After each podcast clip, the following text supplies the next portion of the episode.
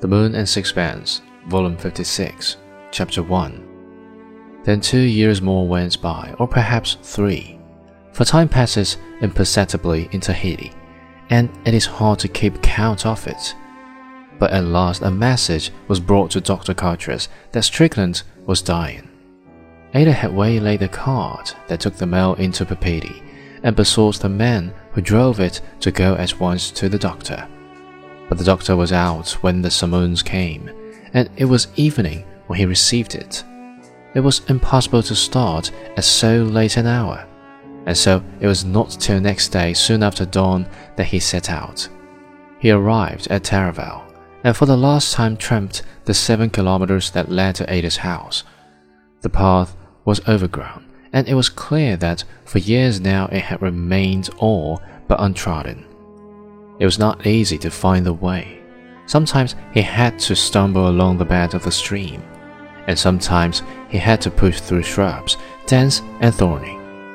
Often he was obliged to climb over rocks in order to avoid the hornet's nest that hung on the trees over his head.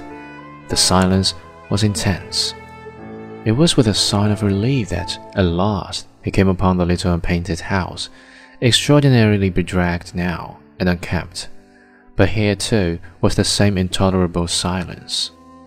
He walked up, and the little boy playing unconcernedly in the sunshine started at his approach and fled quickly away. To him, the stranger was the enemy. Dr. Coutras had a sense that the child was stealthily watching him from behind a tree. The door was wide open. He called out, but no one answered. He stepped in. He knocked at a door, but again there was no answer. He turned the handle and entered. The stench that assailed him turned him horribly sick. He put his handkerchief to his nose and forced himself to go in. The light was dim, and after the brilliant sunshine for a while, he could see nothing.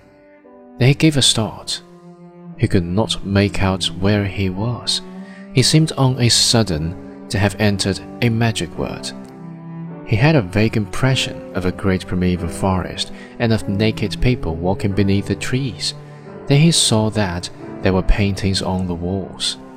Mon Dieu, I hope the sun hasn't affected me, he muttered. A slight movement attracted his attention, and he saw that Ata was lying on the floor, sobbing quietly. Ata, he called. Ata!